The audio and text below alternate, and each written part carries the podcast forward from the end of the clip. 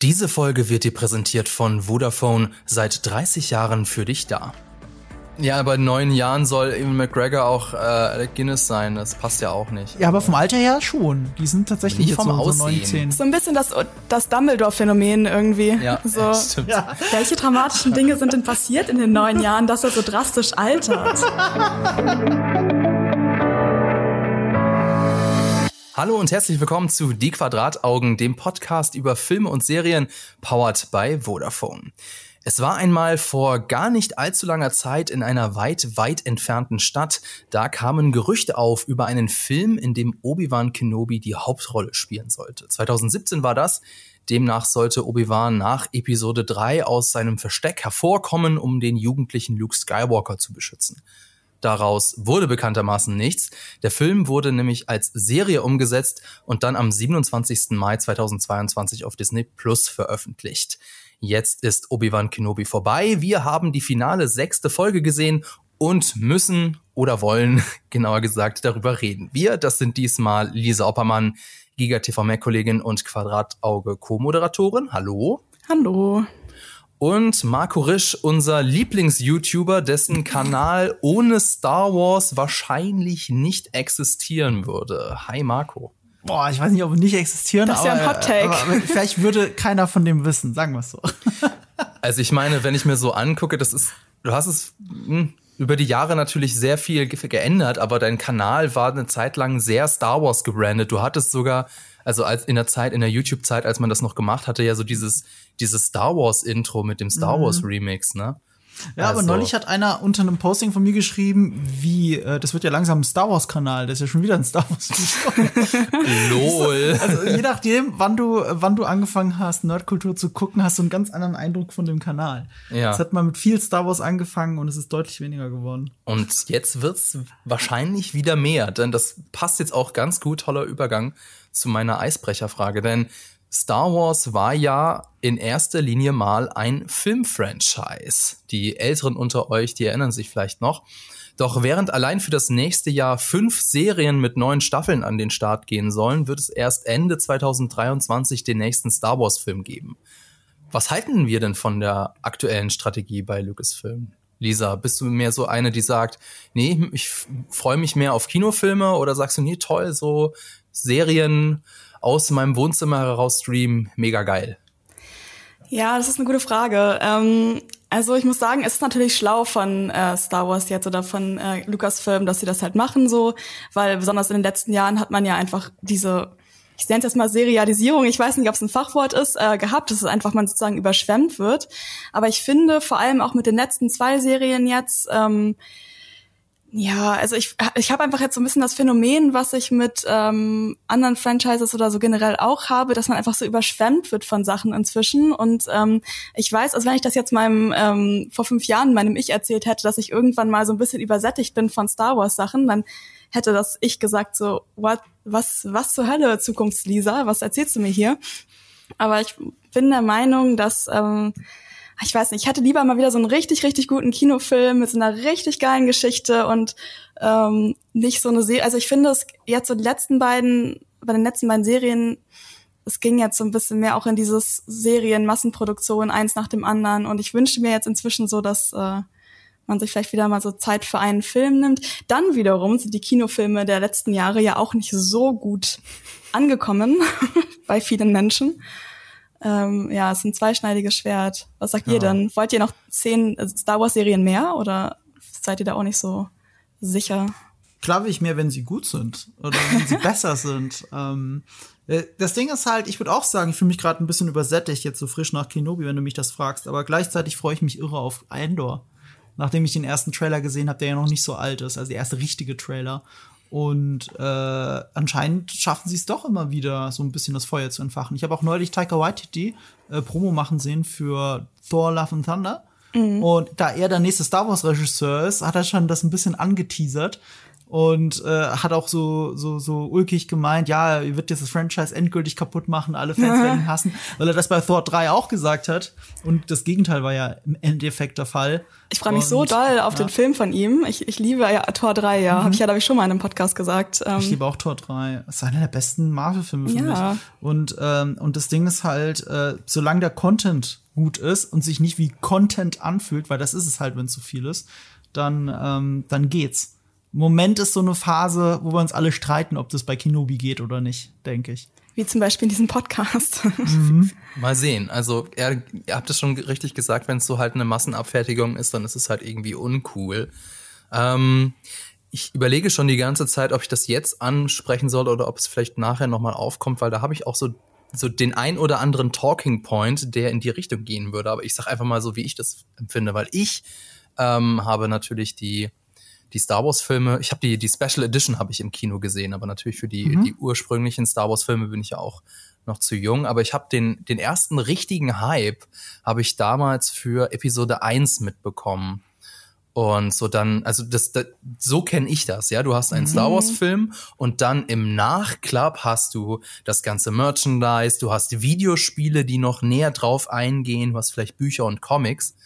Und mittlerweile ist es halt, also ich fände halt ideal, wenn das quasi umgekehrt wäre. Du hast, du, ich meine, ich verstehe natürlich, warum Lucasfilm Schrägstrich Disney das macht. Sie haben ja in der Zeit des, äh, der Streamingdienste jetzt einen eigenen Streamingdienst, der muss mit Content beliefert werden, um eben konkurrenzfähig zu sein. Aber ich verstehe halt nicht, warum man nicht beides irgendwie äh, so in, in Tandem verwenden kann. Also für mich fühlt sich das an, als würde das eine das andere verdrängen, wenn ich versteht, was ich meine. Warum kann man das nicht so machen, dass du quasi dir die Zeit nimmst mit Serien, um eine Art Worldbuilding zu betreiben oder um Figuren aufzubauen und dann arbeitest du auf einen großen Kinofilm als Highlight hin. Das fände ich cool, aber ich habe nicht so das Gefühl, dass das die Richtung ist, in die Lucasfilm gehen will. Ich glaube ehrlich gesagt, das ist das, was gerade passiert. Du weißt es bloß noch nicht. das wissen wir vielleicht selber noch nicht. Also, also, also, also die Mandalorian-Serie hat auf The Book of Boba Fett als, als Spin-off schon ein bisschen hingearbeitet oder als Überbrückung zur dritten Staffel. Ahsoka soll auch damit reinspielen, die auf Eis gelegten Rangers, New, Rangers of the New Republic ist ja auch in diesem Mandoverse und von den gleichen Machern und alle drei Serien, Schrägstrich vier Serien, sollen ja alle mal irgendwann zusammenkommen, mutmaßlich als Serienevent, aber wenn die das als Kinoevent raushauen oder die 2.0-Version davon irgendwann später in zehn Jahren als Kinoversion raushauen, wird mich das alles nicht wundern, ehrlich gesagt. Aber es ist ja in so einem Zwischenstatus, also mhm. das ist ja diese, ähm, ja, diese, diese, dieser Zeitraum zwischen den Kinotrilogien, den Original-Kinotrilogien und den Sequel-Trilogien und ähm, das hat sich halt bei Mandalorian so ein bisschen wie so, so, so eine sichere Wette, so ein Safe Bet angefühlt. Ja. Fühlt wir, okay, die Sequels sind vielleicht nicht ganz so mhm. gut angekommen oder das war, also sie waren auf jeden Fall sehr entzweiend und das wollen wir nicht, deswegen machen wir jetzt, gehen wir auf Nummer sicher und bringen so eine Serie wie The Mandalorian raus. Hat ja auch wunderbar funktioniert. Ich mochte ja, auch Mandalorian, also nochmal so zur Einordnung zu meinem vorherigen ja. Gesagten. Ähm, ja. Also ich glaube, ja. ich weiß, ich kenne, glaube ich, niemanden, der so wirklich sagt, er mag das überhaupt nicht. Ich Mandalorian ehrlich gesagt genau umgekehrt interpretieren. Ich glaube, Mandalorian ist kein Safe Bet gewesen. Nee, das ist ja das einzige Franchise, also das einzig neue Star Wars Ding gewesen, das sie nicht mit bekannten Figuren gemacht haben. Hm. Das wollte ich so mich auch gerade sagen, weil ähm, zum Beispiel jetzt auch in den letzten beiden Serien finde ich auch, dass teilweise halt auch die Story oder die Serie für mich mhm. da so eher einen Nachteil durchgewonnen hat, dass man sich eben so gedacht hat, ah, jetzt müssen wir aber noch unbedingt diese Verknüpfung machen und unbedingt noch diesen mhm. Charakter als äh, irgendwie Cameo reinbringen. Und so die kamen zwar, aber die kamen halt später, vor allem kamen die erst ab Staffel 2. So in mhm. Staffel 1 gibt's ja noch ganz wenige Überschneidungen. Äh, das ist schon sehr eigenständig. Und äh, das ist eigenständiger, als es geplant war, weil wir mittlerweile wissen, war das ursprünglich nur Boba Fett-Serie. Und das hat sich geschnitten mit dem geplanten Boba Fett-Kinofilm. Deswegen haben sie mutmaßlich, und dass sie es hier bestätigt haben, aus Boba Fett Mando gemacht. Deswegen sind die so sich so ähnlich. Also sie haben ähm, auf jeden Fall äh, das von Dave Filoni und von Jen Favreau die beiden Projekte miteinander vereint. Genau. Und die beiden haben dann an einem Strang gezogen das hat sehr gut funktioniert. Nee, okay, dann habe ich, muss ich das ein bisschen deutlicher formulieren, was ich davon meine, weil ich habe jetzt ja für GigaTV Mac, unseren YouTube-Kanal, an einem Video gearbeitet über die kommenden Serien. Mhm. Und deswegen habe ich so noch im Hinterkopf, was wir, was da alles noch kommt. Und das sind alles nicht alles, aber es sind viele Serien zu bekannten Figuren und selbst die Serien, die ähm, die neu, also die nicht auf ähm, etablierten Figuren basieren, das sind alles so Serien, die in bekannten Zeitlinien stattfinden. Also was, worauf ich mich freuen würde, ist eben auf was, was irgend so ein bisschen in die Zukunft gerichtet ist. Mhm. Und das fehlt mir aktuell ein bisschen bei Lucasfilm. Ähm, also ist, die Zukunft ne? gerichtet heißt nach den Sequels, oder? Zum Beispiel, ja. Ja, ja. Äh, ich meine, The Acolyte ist schon so, außer dass es in die Zukunft, nicht in die Zukunft gerichtet ist. Also The Acolyte spielt sehr abseits, mutmaßlich genau. 200 Jahre vor den Prequels. Ähm, ich glaube, das ist schon sehr eigen, ehrlich gesagt. Aber das ist schon eins der wenigen, das stimmt. Also die trauen sich da wenig. Das Mandoverse ist jetzt so erfolgreich. Ich rede ja. immer vom Mandoverse. Das ist wirklich was Gesondertes ja. im Star Wars-Universum. Und deswegen ist das auch die Serie, auf die ich mich am meisten freue, weil das halt alles so ein bisschen außerhalb des schon etablierten Filmkanons oder der etablierten Serien ist. Aber mal sehen. Nun, mich würde auch interessieren, wie ist es denn bei euch, die ihr unseren Podcast hört? Seid ihr glücklich über die aktuelle Star Wars Entwicklung oder nicht? Schreibt uns gerne eure Meinung an. Sprich mit uns at jellyfish.com. Bevor wir dann jetzt zu Obi-Wan Kenobi kommen, erstmal ein wenig Werbung. Es wird heiß draußen und die Ferienzeit steht bevor. Viele machen Urlaub auf dem Land oder auf Campingplätzen, auf jeden Fall dort, wo der Internetempfang ja nicht immer optimal ist. Wer trotzdem nicht auf seine Lieblingsserien und Filme verzichten mag, sollte sich den GigaCube 5G anschauen. Das ist ein mobiler WLAN-Router, der sich in das Vodafone Mobilnetz einwählt und Surfen mit bis zu 500 Mbit pro Sekunde ermöglicht, ohne DSL oder Kabelanschluss. Dafür hat er eine Vodafone SIM-Karte integriert. Ideal für Urlaube in ländlichen Regionen oder seit Jahren im Trend auf Campingplätzen. Einfach auspacken, in die Steckdose stecken und lossurfen. Vodafone hat dazu mehrere Tarifmodelle, unter anderem auch eines, bei dem ihr nur zahlt, wenn ihr den Gigacube auch wirklich nutzt. Absolute Flexibilität garantiert. Mehr Infos zum Gigacube von Vodafone findet ihr in den Show Notes. Damit kommen wir zurück aus der Werbung. So, bevor wir anfangen, wie immer werden wir zu Beginn spoilerfrei über Obi-Wan Kenobi reden und später dann nach einer Warnung auch mit Spoilern. Deswegen jetzt als erstes mal spoilerfrei würde mich bei euch interessieren, ja, welche Erwartungen hattet ihr denn eigentlich an die Serie, Marco? Boah, das ist so schwierig. Ähm, ich hatte also eigentlich es ist eine Mischung aus mehreren Sachen. Das eine ist, ich bin ja nicht der allergrößte Prequels-Fan, aber ich mag bestimmte Schauspieler aus den Prequels. Und dazu gehört natürlich Hugh McGregor. Ähm, ich mag auch die Ikonografie von Hayden Christensen. Ich mochte ihn als Schauspieler nicht, aber ich mag das, wie er da steht und einfach Anakin Skywalker ist. Das ist in Ordnung. Ich verstehe, warum er gecastet wurde. So, also ich hatte da schon ein bisschen Erwartungen und ganz am Anfang waren das ja die Drehbücher vom Autor, Autoren von Drive, von dem Film von 2011 mit Ryan Gosling. Hossein Amini heißt der Autor. Und ich hatte große Hoffnung in dieses Projekt. Äh, Deborah Chow hat Regie geführt. Das ist die, die auch eine sehr tolle Better Call Saul Folge gemacht hat und Mr. Robot groß geworden ist. Hat alle Folgen gemacht. Zwei Folgen Mandalorian in der ersten Staffel. Die weiß schon, was sie tut. Die Komponistin von äh, Loki war am Start. Also eigentlich hatte ich große Hoffnung. Und dann, und dann schmeißen sie die Drehbücher weg vor einem Jahr. Und wenn wir eins bei Star Wars gelernt haben, ist, immer wenn wenig Zeit für Drehbücher da ist, wie bei den Sequels, dann, ähm, dann ist das immer so ein, so ein Mixed-Ergebnis. Also, wo man sich immer wünscht, ach, hättet ihr nicht noch ein Jahr mehr Zeit reinstecken können. Sie haben die Serie ein bisschen nach hinten geschoben, aber nicht viel. Hm. Und das klingt nach nicht viel Zeit, auch wenn es nur sechs Serienfolgen waren. Aber die Hälfte wegschmeißen, die haben natürlich auch was behalten davon, weil Hossein Amini hat immer noch den Credit. Und das merkt man, ne? Es gibt sehr viele Plot-Convenience-Stellen, wo man sich denkt, warum sag, redet er jetzt so, ah, okay, damit später das und das passiert. Ähm, solche Momente sind da drin und solche Momente passieren in der Regel, weil man irgendwie den Plot zurechtbiegen muss, damit all die Storybeats wieder zusammenfinden, die eigentlich nicht zusammengehören. Ähm, ja, und das ist alles ein bisschen schade gewesen im Vorfeld, deswegen hatte ich wieder ein bisschen Befürchtung statt Hoffnung. Und, und das Ergebnis ist, und wenn ich jetzt in meine Social Bubble so gucke oder euch anschaue da draußen, ne, ich, ich habe mehrere Umfragen dazu gemacht, bei mir auf dem YouTube-Channel und so, teilweise mit 15.000 Stimmen. Und so der, so knapp die Hälfte findet die Serie gut und knapp die Hälfte findet sie scheiße. So, und in verschiedenen Abstufungen muss man dazu sagen, ne. Das gut reicht von das Beste seit den Prequels, das ist immer ein ganz kleiner Anteil, bis nicht perfekt, aber ich komme gehe ganz zufrieden daraus raus. Das ist die eine Hälfte. Die andere Hälfte ist, ja, ist halt mittelmäßig und mittelmäßig ist kein gutes Star Wars Niveau oder es ist unfassbar scheiße. So, das sind jetzt diese zwei Lager, die sich aufgemacht haben. Und ich persönlich glaube, es liegt daran, dass die Serie halt so mittelmäßig ist. Die mhm. ist nicht gut. Die ist irgendwo mittelmäßig und die Leute streiten sich an dieser unsichtbaren Front irgendwo in der Mitte und sehen sich auf der einen oder auf der anderen Seite bis auf den Tod. Das ist der Hügel, auf dem sie sterben. Entweder sie ist toll oder schlecht. Es gibt ja, nichts dazwischen. Es gibt nichts dazwischen mehr. Es gibt keine Differenzierung. Weißt du, meine Differenzierung kommt daher, die Serie kam halt, die hat halt gestartet, als gerade das Finale von Better Call Saul war. Und das hat auf IMDb 9,9 und das völlig zu Recht. Das ist eine der besten Serienfolgen aller Zeiten. Und dann kommt Kenobi, Folge 1 und 2. So, und die kannst du halt nicht mehr nebeneinander halten. In der Zwischenzeit lief auch Barry Staffel 3, die auch unfassbar war. Die habe ich gestern zu Ende geschaut.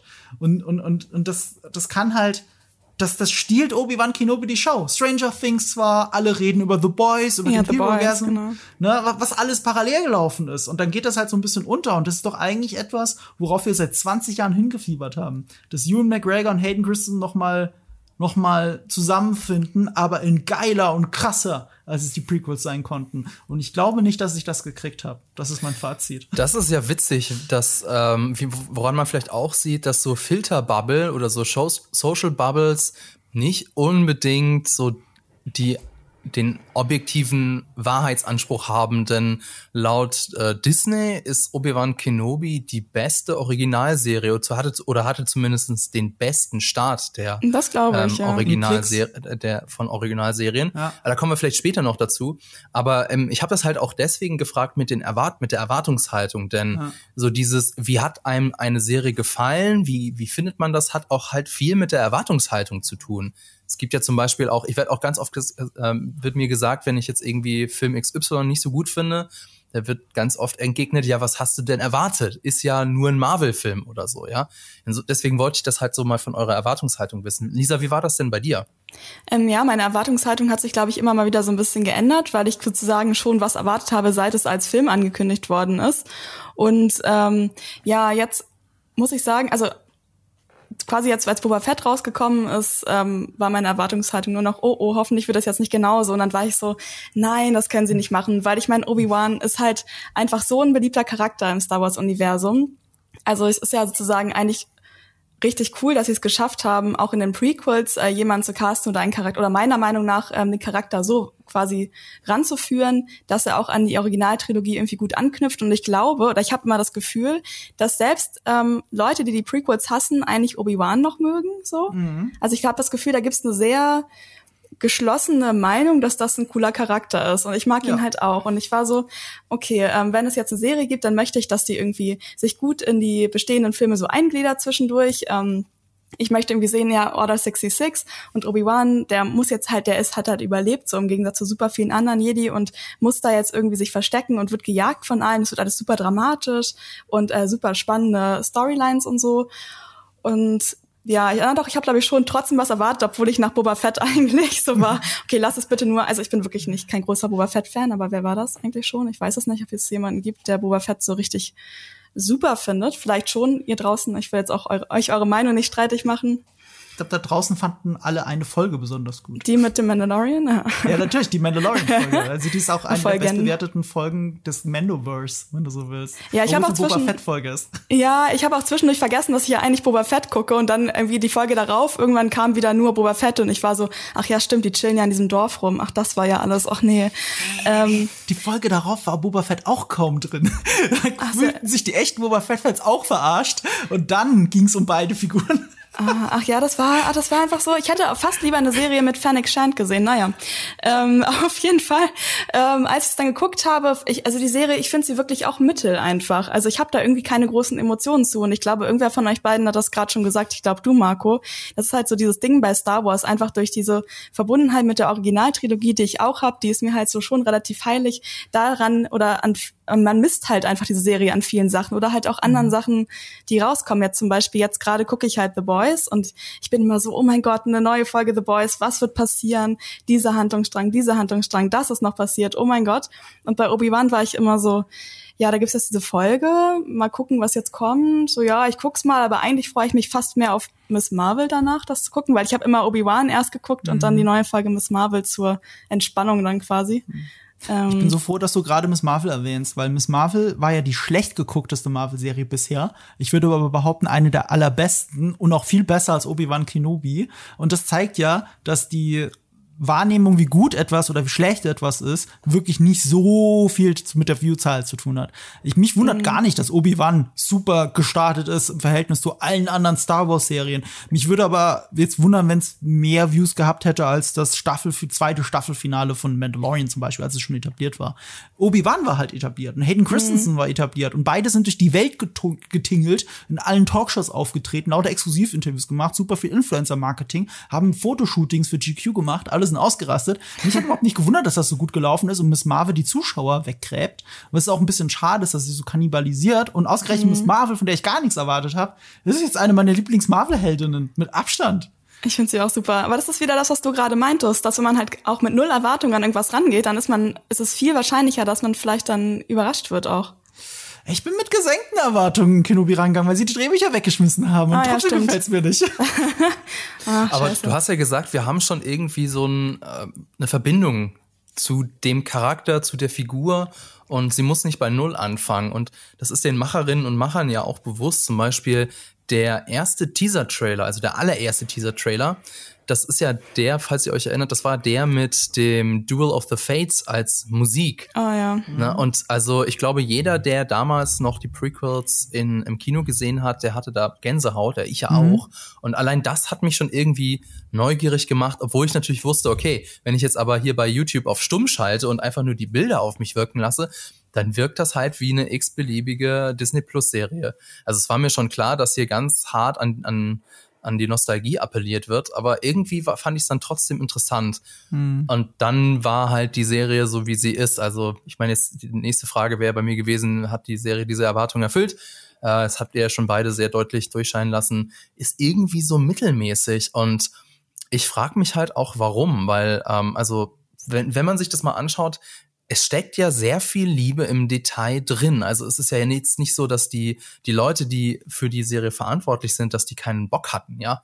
Also zum Beispiel ähm, in ist das ein Spoiler? Ich, ich versuche so weit, wie, so allgemein wie möglich zu sagen. In der fünften Folge gibt es einen Flashback, ähm, eine Flash, ein Flashback zur die Zeit der Prequels.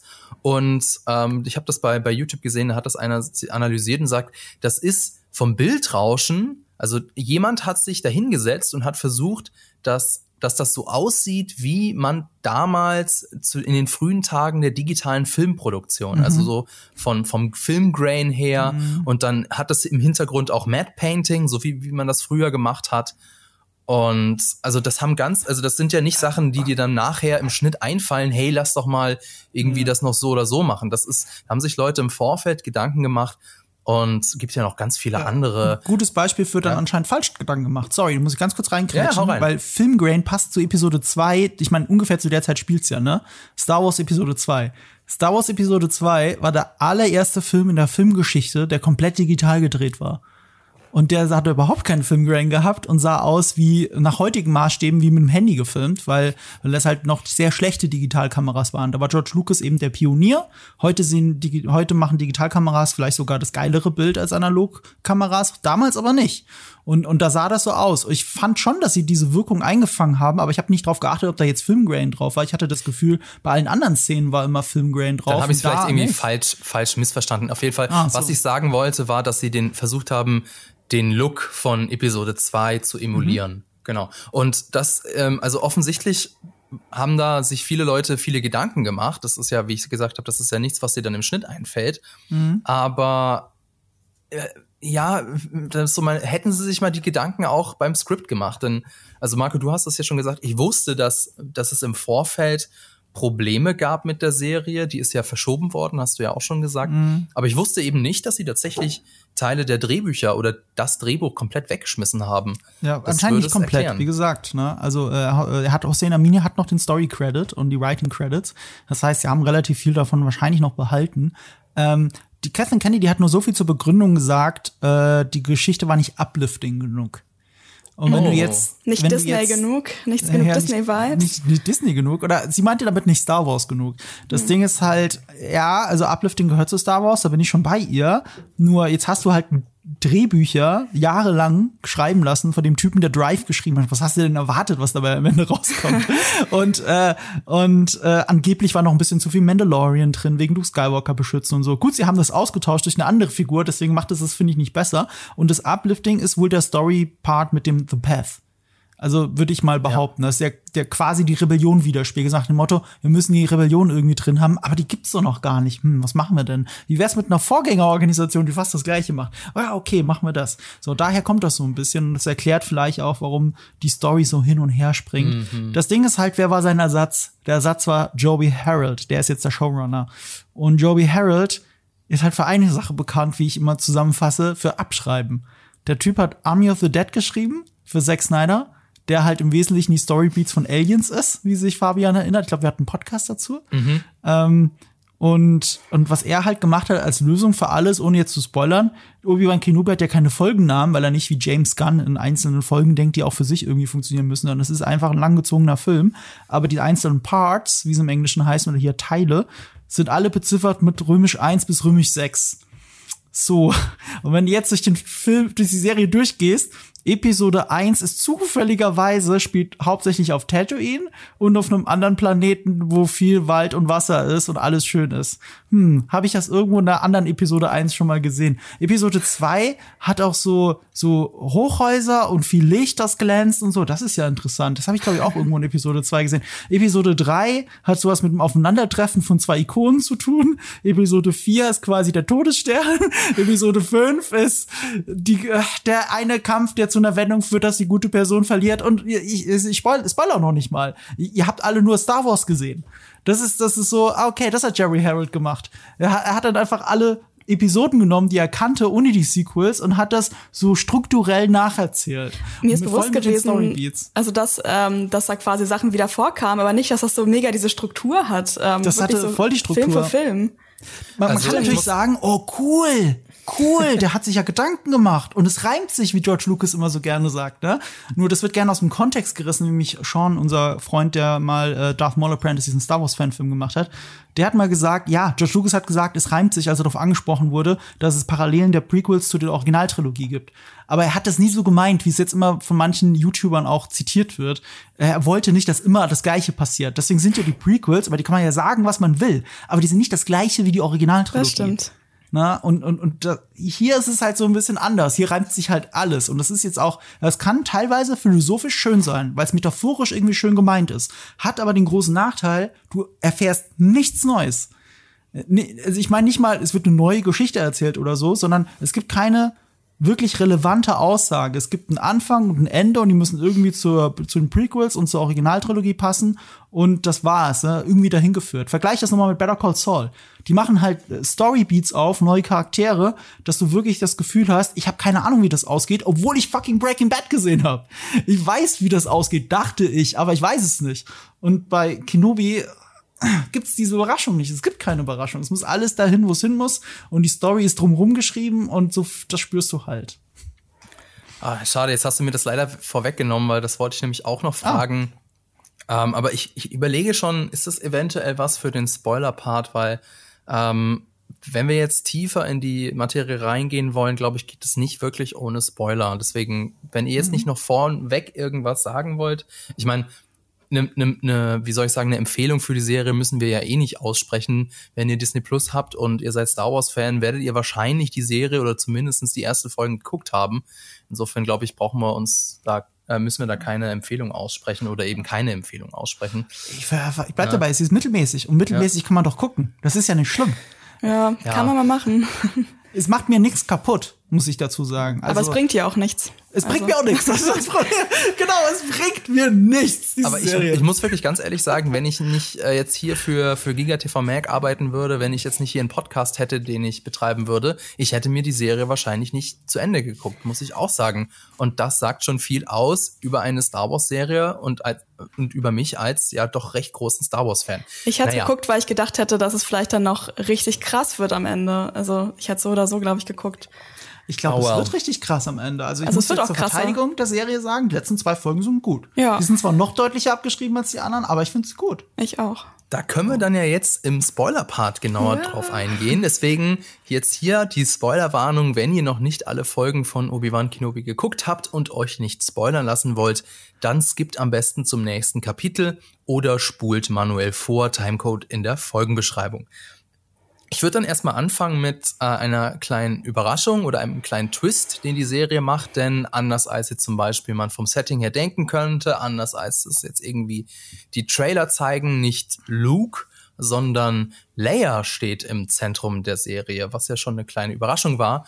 Und da wollte ich jetzt erstmal von euch wissen, wie hat euch denn das gefallen? Das haben die natürlich ganz smart gemacht irgendwie, ne, dass sie dann auch im äh, Teaser oder Trailer dann Luke gezeigt haben und alle waren so, oh mein Gott, Luke, er ist klein und er ist da.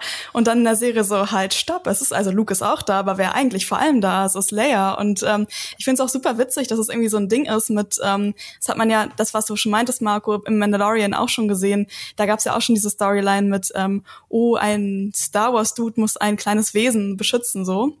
Und das war für mich immer so eher das Jurassic Park Phänomen bis dato. Ich war immer so, oh, wir sind an einem Park und ähm, es sind Dinosaurier da und alles ist schlimm. Oh nein, es sind auch noch Kinder da. Also jetzt müssen wir wirklich mhm. was machen. Also es ist immer so ein bisschen so ein Add-on. Und mit Luke, ich habe auch erst gedacht, das wäre wahrscheinlich gar nicht so gut gegangen, weil ähm, er sagt ja zum Beispiel in Episode 4, dass er Tatooine noch nie verlassen hat und er will auch mal Action und irgendwie äh, ist da ja nichts los und so. Und ähm, ich meine, er war ja relativ klein jetzt ähm, zum Zeitpunkt von Obi-Wan Kenobi, aber er hatte sich ja später noch dran erinnert, dass er eventuell mal entführt worden ist und äh, obwohl vielleicht hat es auch verdrängt, weil ich meine, Jetzt Mit ja zehn auch, Jahren nicht mehr. Also, nee, ne? Weil er ist jetzt ja schon auch so mini entführt worden von Reaver jetzt. Hashtag Spoiler.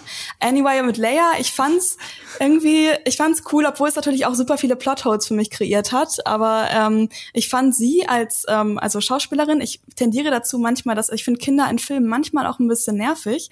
Aber ich persönlich fand Leia jetzt nicht nervig und ich habe ihr das durchaus abgekauft, dass sie eine kleinere Version von quasi Carrie Fisher Leia sein könnte. Und ähm, Tja, jetzt wissen wir auch, warum äh, Erwachsenen-Leia ihren Sohn Ben genannt hat. Mm. Vielleicht.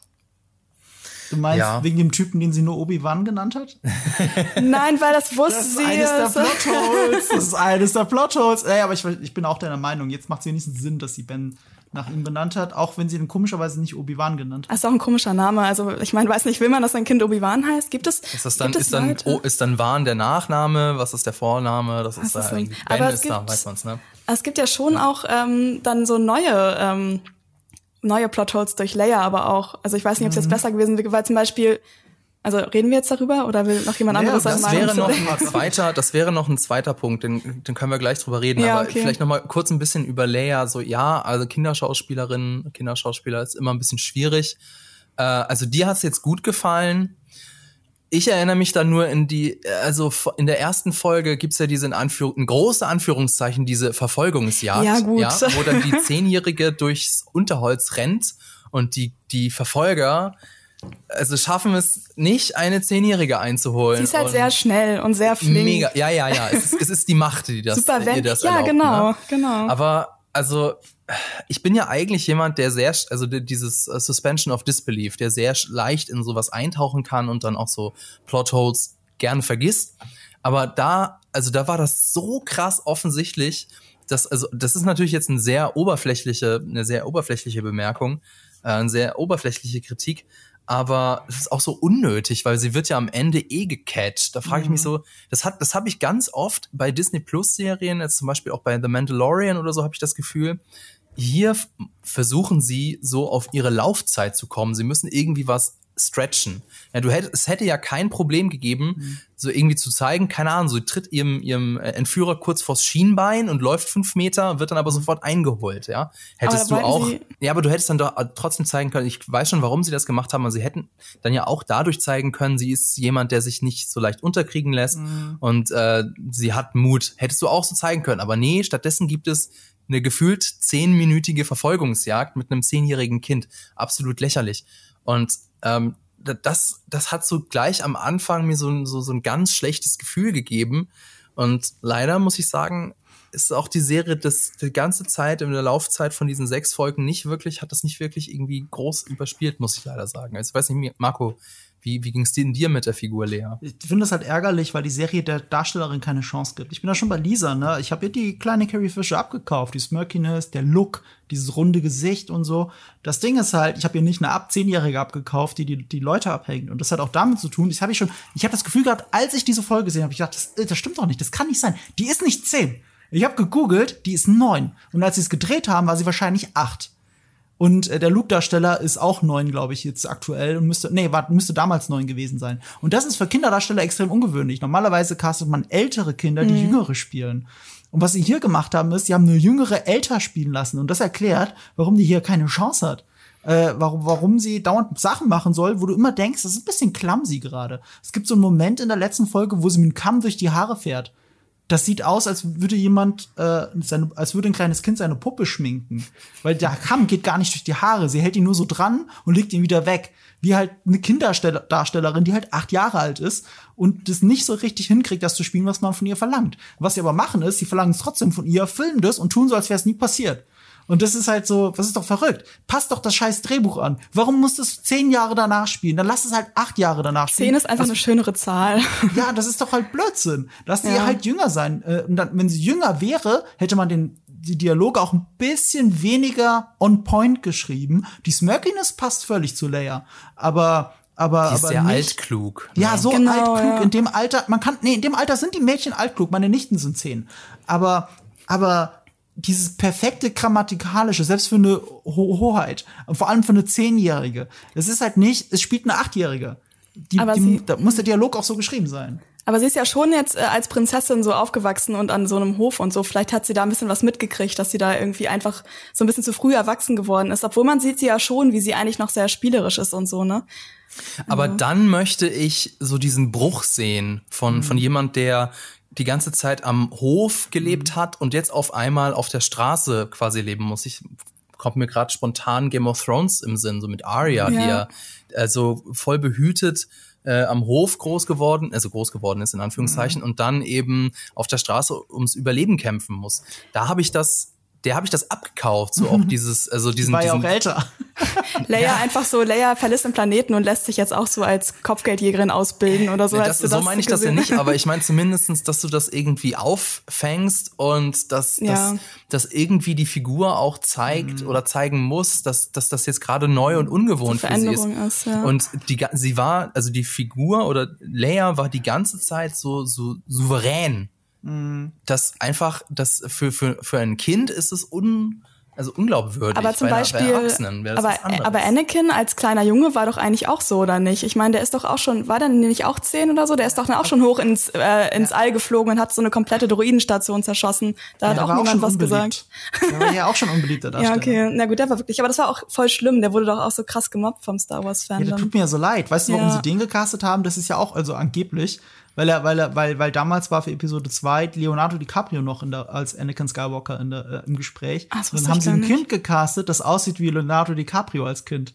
Und äh, wenn du das so betrachtest, dann denkst du, oh stimmt, das ist ja on point gecastet. Ja, aber, aber, aber du suchst halt nicht den besten Darsteller, du suchst halt den, jemand, äh, den, der irgendwie am ehesten so aussieht in dem Fall. Und das hat halt nicht nur Vorteile. Man, man kann ja ruhig jemanden suchen, der es vielleicht besser spielen kann. Und dann, ja, aber Jake Lloyd tut mir leid. Ich meine, der Film hat ganz andere Probleme als Anakin Skywalker. Ja, stimmt. 1. Aber das Ding ist halt, äh, Fabian, du tust der Serie ja nicht unrecht, weil äh, Leia war das Nummer eins Twitter-Thema nach der ersten Folge. Ne? Und wie klamm sie das inszeniert ist. Und ich fand auch sehr bezeichnend, wie viele Familienväter, die ich kenne, das rumgetwittert haben, wie, sie, wie schlecht sie das inszeniert finden, wie die angeblich Zehnjährige vor denen wegrennt. So, also, weißt du, im Markt in der zweiten Episode verstehe ich das sogar noch zwischen den Leuten, ne? Da hat das Kind sogar Vorteile. Aber nicht da im Wald auf gerade Strecke. Das musst du doch besser filmen. Und ich verstehe halt nicht, wieso, wie das passiert ist. Weil, wisst ihr, wer der Kameramann von dieser Serie war? Chung nee. Hoon Chung heißt er. Der ist Koreaner und hat Oldboy gedreht. Das ist einer der mhm. besten Kameraleute auf diesem Planeten. Und er hat auch nicht irgendwie seinen Mojo verloren. Der hat letztes Jahr noch Last Night in Soho für Edgar Wright gemacht, der einer der schönsten und kameratechnisch anspruchsvollsten Filme der letzten Jahre ist. Und jetzt hat er das hier gemacht und verwackelt hier alles die ganze Zeit und die Verfolgungsjagd sieht aus wie aus einem Fanfilm. Und, und das ist doch komisch. Also irgendwie, ja. also liegt es dann an ihm oder wird er falsch eingesetzt? Weil der hat zum Beispiel auch Uncharted gedreht und Uncharted sieht auch nicht besonders geil aus. Also bei dem ist ja so, so Licht und Schatten. Und dann glaube ich halt, also es gibt so Berichte, dass er ein sehr ruhiger Typ ist und dass er auch, er sagt von sich selber, hat keinen festen Kamerastil, er passt sich immer dem Source Material an, ähm, dem Drama an, wie er es gesagt hat. Und äh, ich habe halt so, meine Finger zeigen jetzt gerade auf Deborah Chow, in die ich so mhm. viel Vertrauen hatte. Aber ich habe das Gefühl, die, die ist nicht so gut in Action inszenieren. Ich fand auch ihre Mandalorian-Folgen, fand ich jetzt in der Action jetzt nicht so geil, wie sie sein müssten. Sie hat das gedreht, ja, diese Folge, hieß sie The Child oder The Rescue oder so, also wo, äh, wo Mando den, den kleinen äh, Baby Yoda, also Grogu, aus der Gefangenschaft befreit von den Imperialen und dann die ganzen anderen äh, ähm, Mandalorians dazukommen und diese Schlacht entbrennt. Mhm. Das fand ich überraschend lahm für das, was es sein sollte. Und sie hat die vorletzte Folge der ersten Staffel gedreht, da wo Werner Herzog über den Haufen geschossen wird, wo sie dann Herzog. alle einen Tag lang vor, vor, dieser, vor, diesem, vor dieser Bar kampieren und ihnen Zeit geben, abzuhauen. also, das hat sie auch inszeniert. Da hat sie dann nicht das Drehbuch geschrieben zu ihrer Verteidigung, aber das ist halt, das war jetzt, das waren jetzt nicht die geilsten Mandalorian-Folgen in meinen Augen. Aber die, aber die Kämpfe zum Beispiel bei Kenobi fand ich eigentlich ganz cool. Ich halt nicht. Also hm. von der Choreografie her vielleicht, aber die Kamera ist so verwackelt, aber immer und ist generell sehr dunkel. Schief, so ein Dutch Angle, super dunkel, richtig. Also wer sich bei The Long Night in Game of Thrones beschwert hat, der soll hier noch mal hingucken. Das ist extrem schwer nicht, ja. zu erkennen. Ich find's, ich find's wirklich schade. Und es gibt auch Momente, die sind ja eins zu eins aus den Videospielen genommen, also aus äh, Star Wars The Force Unleashed 1 und 2, also wo Darth Vader hier dieses Shuttle in der Luft hält, äh, mhm. dieser Kampf im Dunkeln gegen die Stormtrooper und äh, paar, paar Momente in dieser Unterwasserstation von Inquisitoren in der Festung Inquisitorius, die sind eins zu eins aus dem Videospiel Jedi Fallen Order. Und das ist halt ein Problem, wenn solche Sachen aus Cinematics von Videospielen genommen werden, die aber in den Videospielen viel besser aussehen. Und, und eines der Spiele ist halt 14 Jahre alt.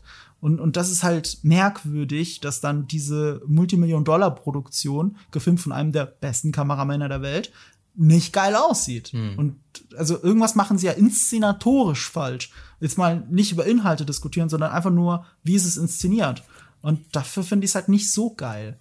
Und das also Geilste, glaube, was passiert ja. in der letzten Folge, ist geklaut aus Rebels, Star Wars Rebels. Kommen wir bestimmt auch noch später drauf. Also ich glaube, es lag nicht an den Leuten, also am Können und ich glaube auch nicht, dass es am Geld lag. Also angeblich mhm. hat jede Folge 25 Millionen Dollar gekostet. Boah, damit kannst du schon, mhm. damit kannst du schon einiges anfangen. Also ich glaube auch das, was du gesagt hast, dass das vielleicht vielleicht einfach die Zeit gefehlt hat. Also wenn ich meine der beste Kameramann, wenn er wenn du schon sagst, wenn er so eher so der ruhige Typ ist, vielleicht äh, muss er sich irgendwie entfalten können und dadurch, dass sie eben ähm, ja, die Drehbücher teilweise über den Haufen geschmissen haben, hatten sie eventuell nicht mehr so viel Zeit dann in der Produktion. Könnte ja sein. Wissen wir leider nicht, aber das äh, würde zumindestens, also ich meine, zum Beispiel die zweite Folge auf diesem ähm, Blade Runner Gedächtnisplaneten. ja, also. Da You hieß der, glaube ich. Ja, also da, das gibt es so ganz viele Einstellungen, die sind so sehr horizontal und es wirkt oft wie auf einem, auf einem billigen Set von einer Samstagnachmittag-Serie. Das ist mir ganz oft aufgefallen. Also ich glaube, mhm. es liegt das daran, dass die, die Serie unter großem Zeitdruck entstanden sein muss. Anders kann ich mir das irgendwie nicht so ganz erklären. Auf dem Planeten gab es doch auch so, ne? Das war doch da mit dem Markt, ne? Wo es auch so einen mhm, Verfolgungsjagd ja. gibt. Aber da verstehe ich es noch ein bisschen, weil da auch echt viel rumstand und so. Also da kann man vielleicht auch nicht so schnell laufen. Aber ich muss trotzdem sagen, dass jetzt diese Verfolgungsjagden für mich jetzt auch nicht die Serie komplett zerstört haben. Ich war auch so, ja, ist ein bisschen unlogisch, sieht irgendwie weird aus, aber na gut. Apropos kaputt machen, ja? Mhm. Dann können wir nämlich jetzt über das reden, was du vorhin angesprochen hast, die, die Kontinuitätsprobleme beziehungsweise die Redcons. Das wollte ich nämlich auch mal von euch wissen. Stört euch denn das? Denn es gibt ja einige in dieser Serie. Also zum einen eben, da haben wir ja bei GigaTV Mac ein ganzes Video drüber gemacht, wie passt jetzt äh, die Serie Obi-Wan Kenobi dazu, dass Darth Vader in Episode 4 sagt, als ich euch, als wir uns das letzte Mal gesehen hatten oder als ich euch verlassen habe, da war ich der Schüler, jetzt bin ich der Meister ne, haben wir alle so äh, interpretiert, dass die sich halt seitdem nie wieder gesehen haben mhm. und jetzt, tre mhm. jetzt treten sie halt in der Serie zweimal gegeneinander oder sogar dreimal mehr oder weniger gegeneinander mhm. an. Ähm, also jetzt würde mich mal interessieren, ist das sowas, wo ihr dann sagt, so schade, das macht mir jetzt so retroaktiv auch äh, den Rest kaputt oder ist das nicht so wichtig? Denn Redcons und Kontinuitätsprobleme gab es schon immer. Marco, wie siehst du das denn? Das gab's bei Star Wars schon immer. Ich will mich da gar nicht so sehr drüber aufregen, aber es hat schon Beigeschmäckler, weil jetzt ist nur noch zehn Jahre. Weiß, dass sie sich 20 Jahre nicht gesehen haben, hat schon irgendwie Sinn ergeben, aber gleichzeitig, sie wussten halt nicht, was sie sonst erzählen sollen. Sie haben es halt nicht geschafft, eine Geschichte zu erzählen, wo sich auch zwei Figuren einfach mal nicht begegnen. Ähm, das finde ich halt ein bisschen schade.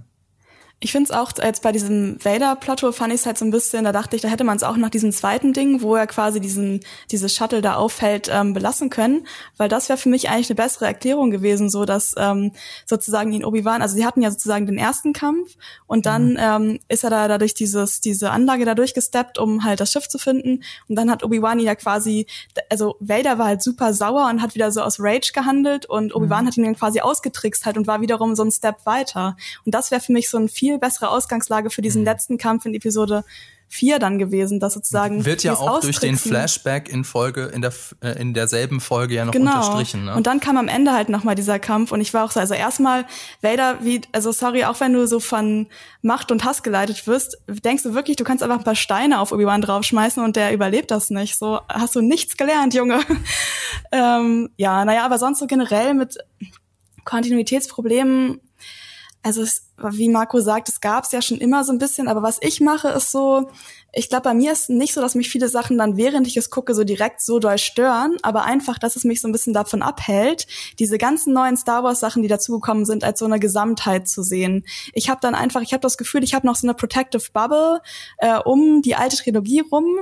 Ähm, und bin dann im Zweifelsfall so, wenn irgendwas Komisches passiert, bin ich so, naja, aber die alte Trilogie, das ist halt, also im Zweifelsfall dann stelle ich mir eben, wenn ich die gucke, vor, dass es das andere doch nicht gibt.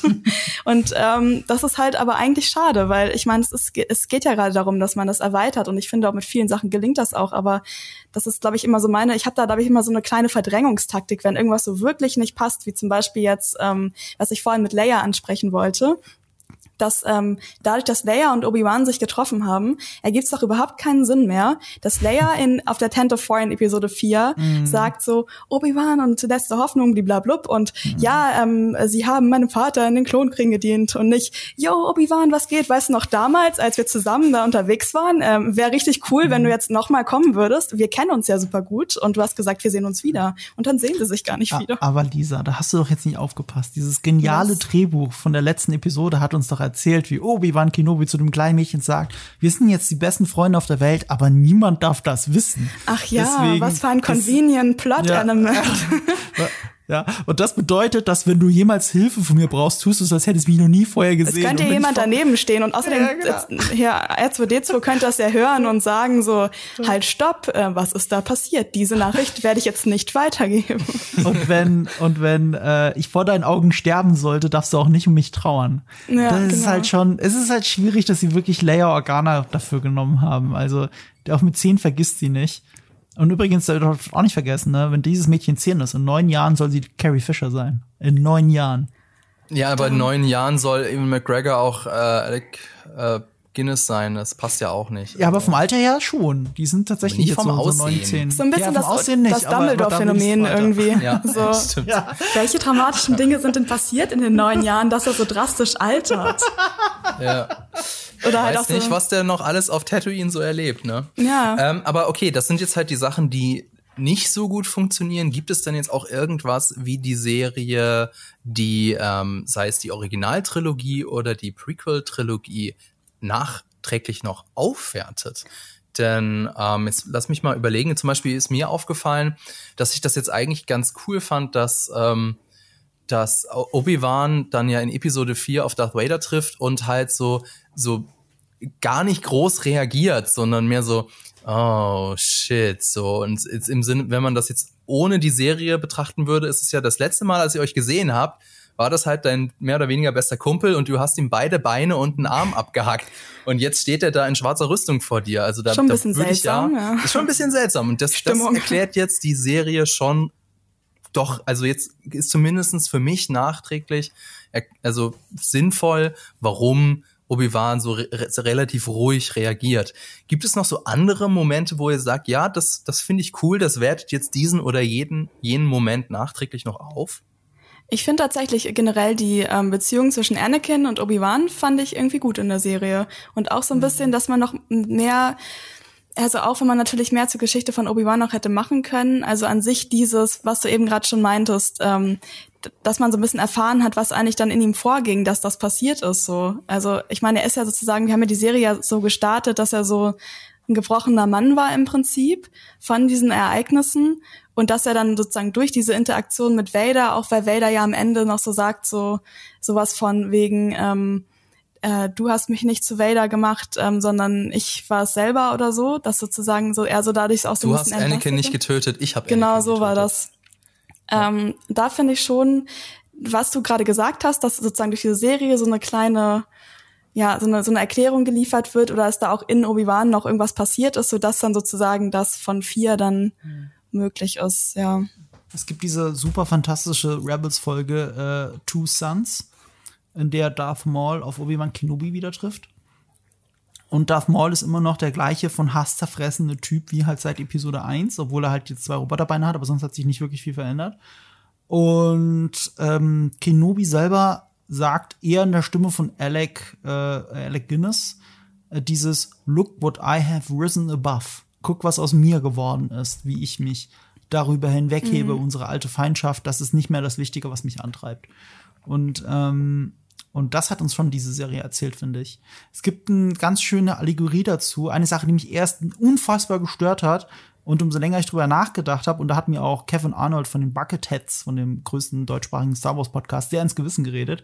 Der hat mir, der hat mir das Ende ein bisschen gerettet von, äh, von Kenobi, äh, wenn ich das mal vorwegnehmen darf. Mhm. Und zwar, was mich zuerst beim ersten Gucken, also wirklich hart mit den Augen hat rollen lassen, ist, dass Kenobi zu Luke Skywalker läuft und sagt, Hello. Hello also wirklich so, oh mein Gott. He said it, he so, said it. Ja, ja, da dachte ich wirklich so, okay, haben die jetzt echt ein Meme zu einem Ende von einer Star Wars Serie gemacht? Und das ist halt so schlimm eigentlich.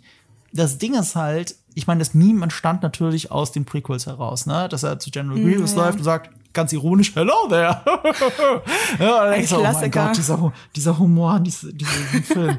Na, ähm, dass dieses Ultra, also ich glaube, das ist das meistgenommene Meme aus den Prequels, dass das halt das Ende von dieser Serie ist, hat nochmal so, so einen letzten Tritt für mich verpasst. Und das fand ich wirklich scheiße. Aber das Ding ist halt, da hat mir Kevin geholfen, dann diese Brücke zu schlagen, ne? Es ist halt gleichzeitig das Hello There das allererste, was von Obi-Wan Kenobi in Episode 4 hörst.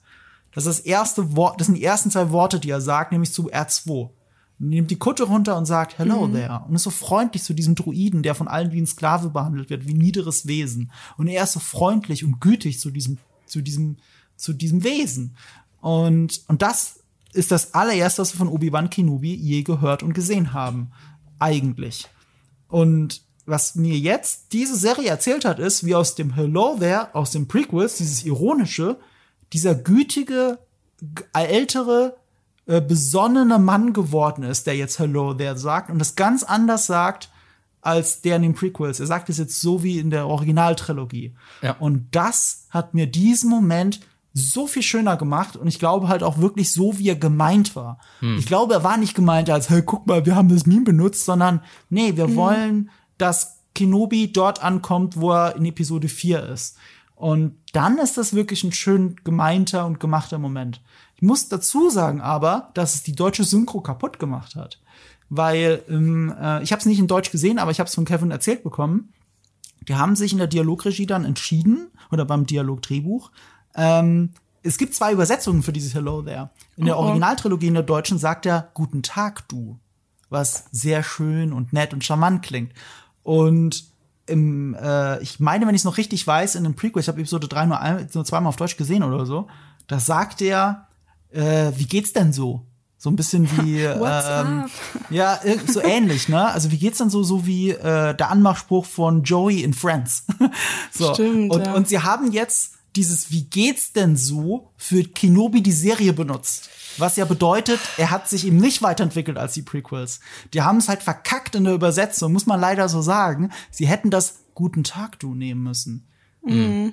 Aber das, dafür kann ja jetzt Lucasfilm nichts. Das ist ja. Ähm, doch, natürlich, die sind ja Produzent. Synchronstudio. Sind ja, aber die haben doch das Synchronstudio beauftragt. Ja, sorry. Ja, okay, aber vielleicht noch was anderes, was ja eigentlich ganz schön funktioniert hat. Ähm, zum, der Twitter-User Lalo hat da nämlich Folgendes beobachtet. Also Obi-Wan brach ja die rechte Seite von Raiders Maske und Ahsoka mhm. brach die linke Seite mhm. seiner Maske. Aber nur Luke war in der Lage, Vader vollständig zu demaskieren oh. und Anakin zurückzubringen. Mhm. Das ähm, klingt natürlich sehr schön. Also jetzt, wenn man es so sieht, ist es tatsächlich so, so sehr poetisch, ja, aber genau. in dem Moment habe ich mir natürlich, das da hast du vorhin ja auch schon gesagt, Marco, habe ich mir schon gedacht, ach Leute, das habt ihr von, von Rebels euch abgeguckt und da war es irgendwie cooler.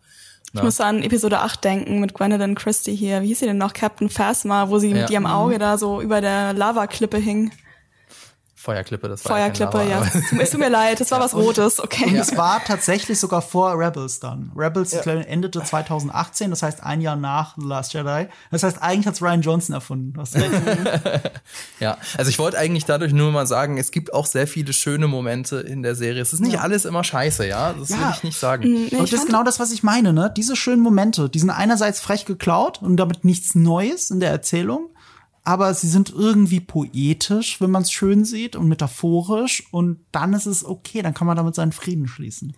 Ich muss auch sagen, wenig überraschend, also ich persönlich überraschend cool fand, waren hier Owen und Beru so. Mm, ja, natürlich. Joel Edgerton ist einfach der Hammer. Ich fand die ähm, irgendwie, ich fand es cool, dass die auch an sich Screentime hatten und irgendwie, ja. dass die dann, als sie da so ihre Festung verteidigt haben, was natürlich uns jetzt wieder zu einer Reaver-Diskussion bringen könnte. Ähm, aber mm. ich weiß nicht, ob wir die anstoßen wollen. Obwohl ich noch mm. kurz sagen muss, dass ich Reaver an sich eine coole Figur finde, aber ja. eventuell nicht ihre Storyline so 100%. Die ja jetzt dann vermutlich eine eigene Serie bekommt. Das ist Ihnen ja, glaube ich, Marco, du weißt es wahrscheinlich besser, es ist Ihnen wahrscheinlich während des Schreibens aufgefallen, hey, die Figur ist cool. Und deswegen wurde dann ihr Tod in Folge 5 wieder ungeschehen gemacht. Das merkt man an deswegen, Folge 6 dann. deswegen das, das darf sie dann in Folge 6 nochmal auftreten. Das habe ich mich auch gelesen. Ja, das, das wissen wir leider nicht. Ähm, das können wir, können wir nicht sagen. Also es gibt halt die Gerüchte der Spin-Offs. Ja. Äh, ich, ja, also das Ende hat es auf jeden Fall angeboten. Ab wann man auf die Idee gekommen ist, dass man es machen könnte, ob das jetzt im Schreibprozess war, während den Dreharbeiten. In der Regel wird so, wird so eine Entscheidung getroffen nach dem Casting. Also wenn man die Figur, also weißt du, bei, auch bei Serien, wenn du merkst, eine Figur funktioniert besonders gut mit der, mit dem, mit dem oder die der Darstellerin, dann gehst du hin und ja, gehst all in und gibst ihr mehr Screentime. Ne, also so ist ja auch Breaking Bad und Better Call Saul entstanden, da ist nicht immer der große Masterplan dahinter. Mhm. Ähm, jetzt bei so einer Serie, wo eben schon in Anführungsstrichen der sechs Folgen Masterplan ist und äh, wie, wie, wie flexibel man da war, ey, das, das ist schwer zu sagen. Das ist ein bisschen das Problem, äh, wo die Illusion dann immer so ein bisschen eingerissen wird. Du hörst diese Gerüche, du siehst die Serie und, und vor dir verschwindet so ein bisschen die Star Wars-Illusion. Du siehst nur noch die Content-Maschinerie. Mm. Ah, wieder eine Nebenfigur, die eine eigene Serie kriegt. Ah, das war eure Idee dahinter. Weißt du, dann, dann, dann ignorierst du auf einmal die Figur Raver und damit tun wir Raver eigentlich Unrecht, weil die echt ganz gut angelegt war.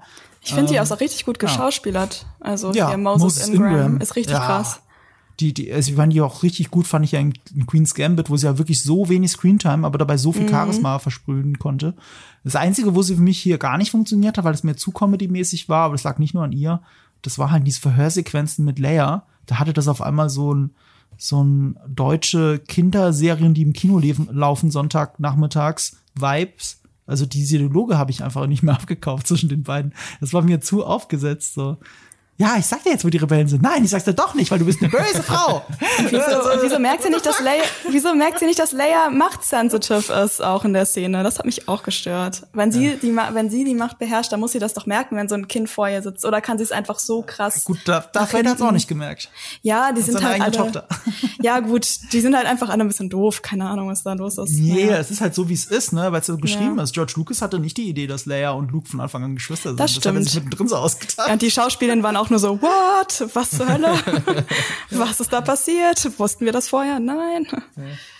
Ich wollte noch auf zwei Dinge zu sprechen kommen. Zum einen, Marco, du hast es vorhin ja auch schon angesprochen, also die Serie ist sehr düster. Es geht um Folter, es geht um Mord an Kindern, es geht um Einsamkeit und ein bisschen, naja, ein bisschen ist gut gesagt, wird da auch so die Figur des Darth Vader für uns Fans dekonstruiert, denn Vader steht ja für Star Wars wie sonst wenig. Also ich finde, er ist sogar noch ikonischer als jetzt ein Lichtschwert oder wie ein TIE Fighter.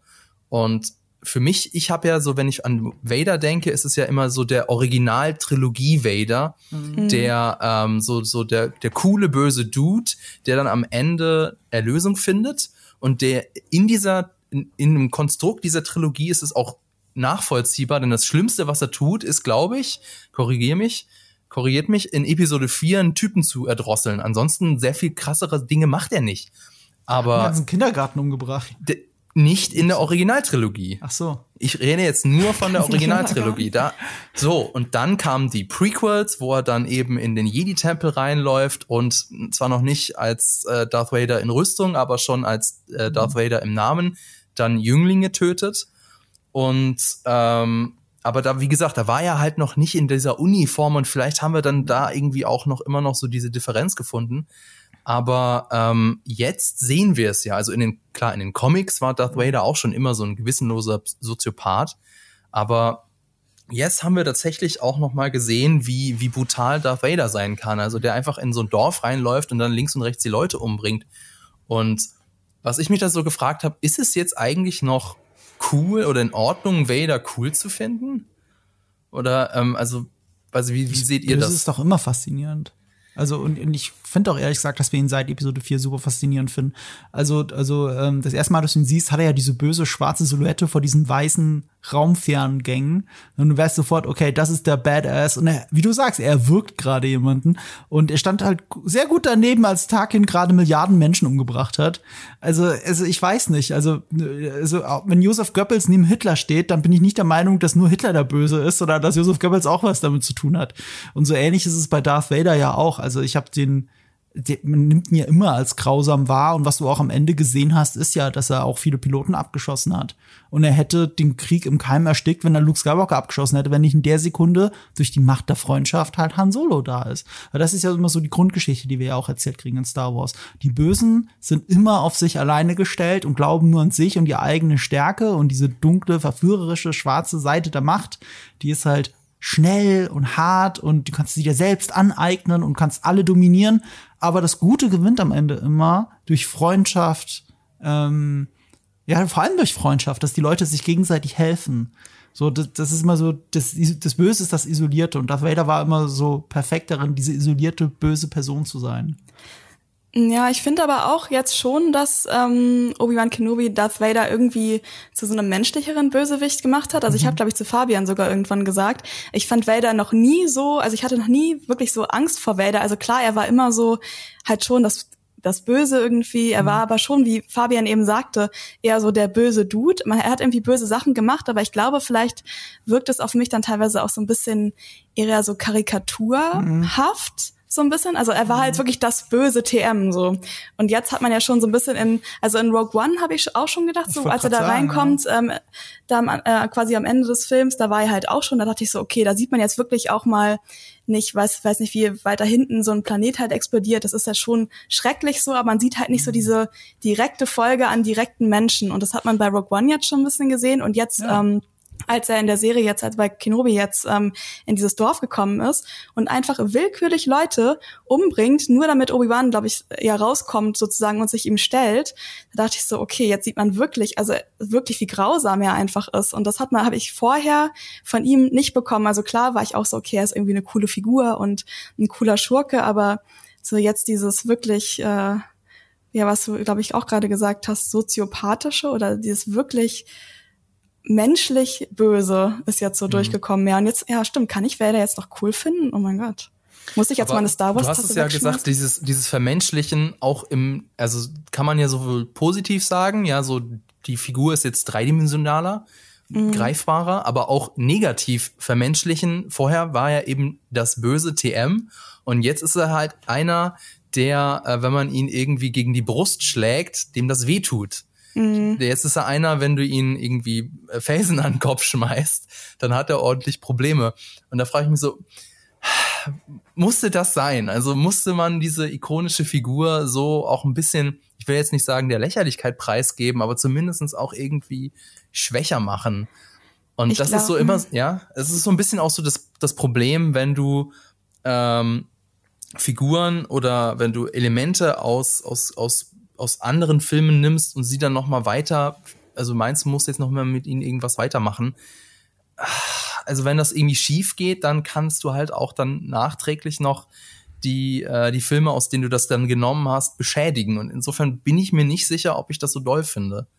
Ja, also ab dem Zeitpunkt, wo man beschlossen hat, ähm, Vader und Obi-Wan zusammen in einer Serie auftauchen zu lassen, musste man ihn eigentlich quasi für die Geschichte entmystifizieren, so weil mhm. ähm, wenn man, wenn es mehr Interaktion zwischen den beiden gibt oder man vielleicht auch mehr hinter den Charakter gucken möchte, dann musst du ja irgendwann im wahrsten Sinne des Wortes die Maske abnehmen, so. Also dann, was von diesem Äußeren erfährst du vielleicht irgendwann nichts mehr, obwohl es ja auch schon oft, also wie man ja zum Beispiel bei Mandalorian sieht, man kann ja auch viel Schauspielern oder ausdrücken, ohne überhaupt das Gesicht zu sehen zum Beispiel.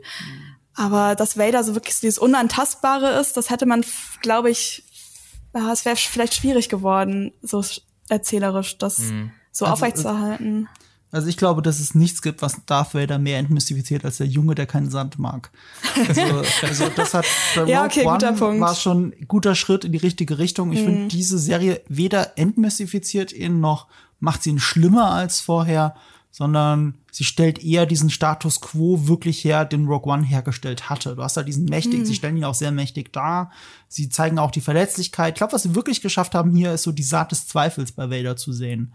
Weißt du, äh, der Imperator befiehlt ihm, von Obi-Wan abzulassen. Mhm. Und ich hab's äh, Vader in dem Moment nicht geglaubt, als der Imperator die, den Schwur leistete und sagte, dass Obi-Wan Kenobi ihn nicht kümmert. Wir haben ihn alle in diese Maske reingesehen und haben, mhm. also, also in dem Sinn, in, in dem Moment war sie ja eben verschlossen wieder, aber wir haben alle gefühlt reingesehen und gesehen einen Mann, der aber schon Obi-Wan in die Finger kriegen will und der das nicht so leicht vergessen wird. Der macht das jetzt nur nicht, weil der Imperator es gesagt hat. Und er macht es aber nicht aus Überzeugung. Das heißt, er handelt nicht aus Überzeugung für den Imperator. Und das heißt, da gibt es immer so diesen Zweifel. Er ist nicht einfach nur, oh, du bist mein Meister, ich mache alles, was du willst. Und deswegen auch kein Wunder, dass in Episode 5, also von Star Wars, dann zu Luke geht und mit ihm zusammen den Imperator äh, übertrumpfen will. So, er, er will ja den, das, was später Kylo Ren auch versucht.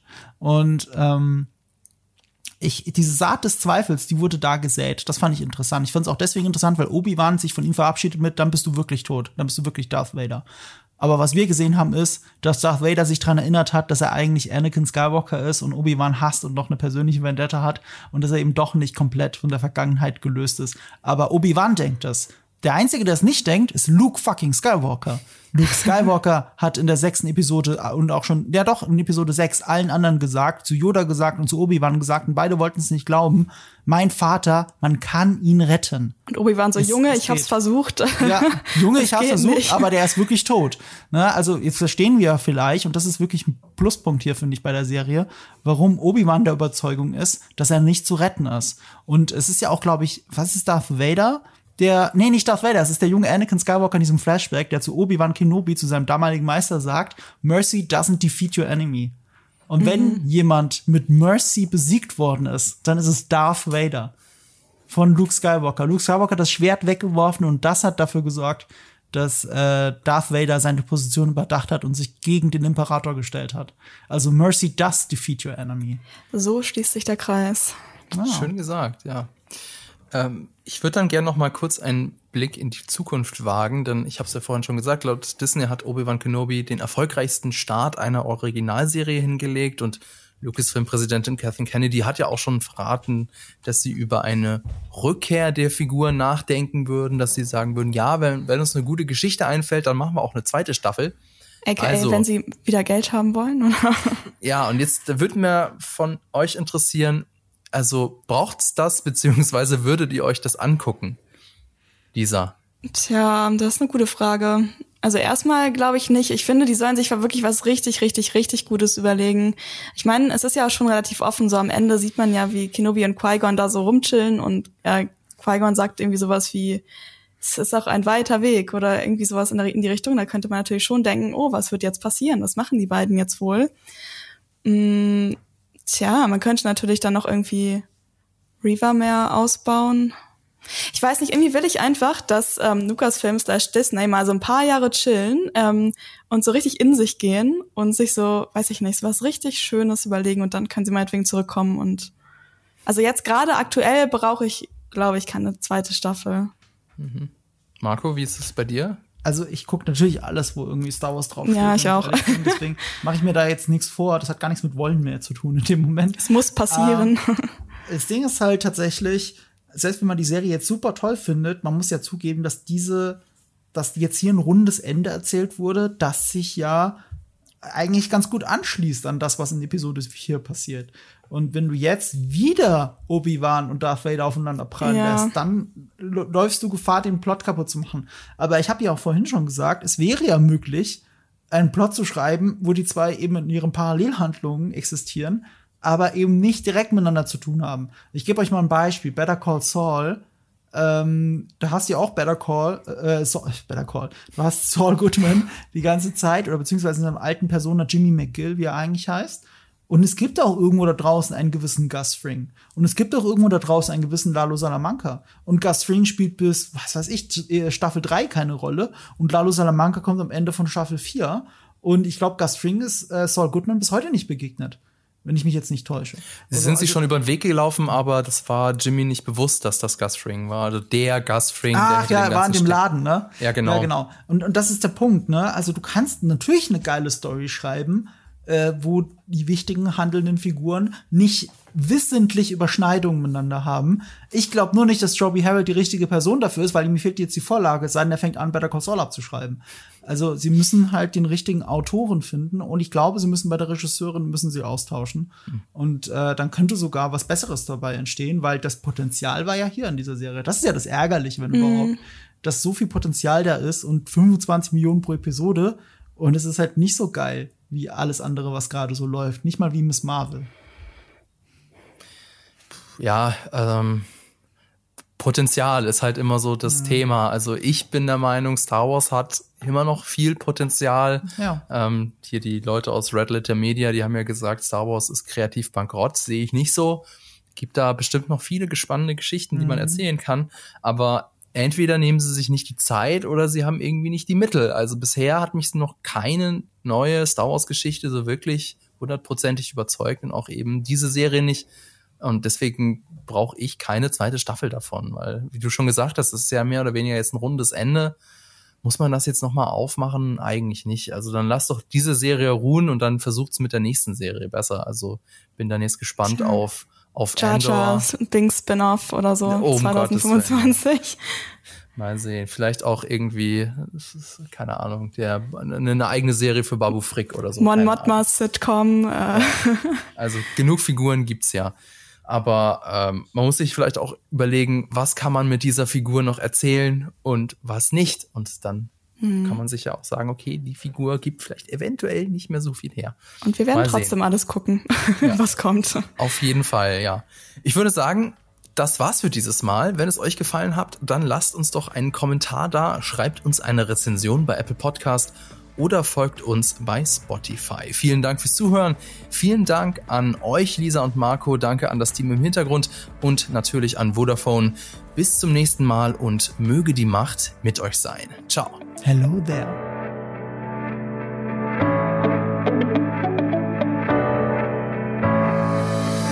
Diese Folge wurde dir präsentiert von Vodafone. Telefonieren und surfen auch im Urlaub dank Gigacube.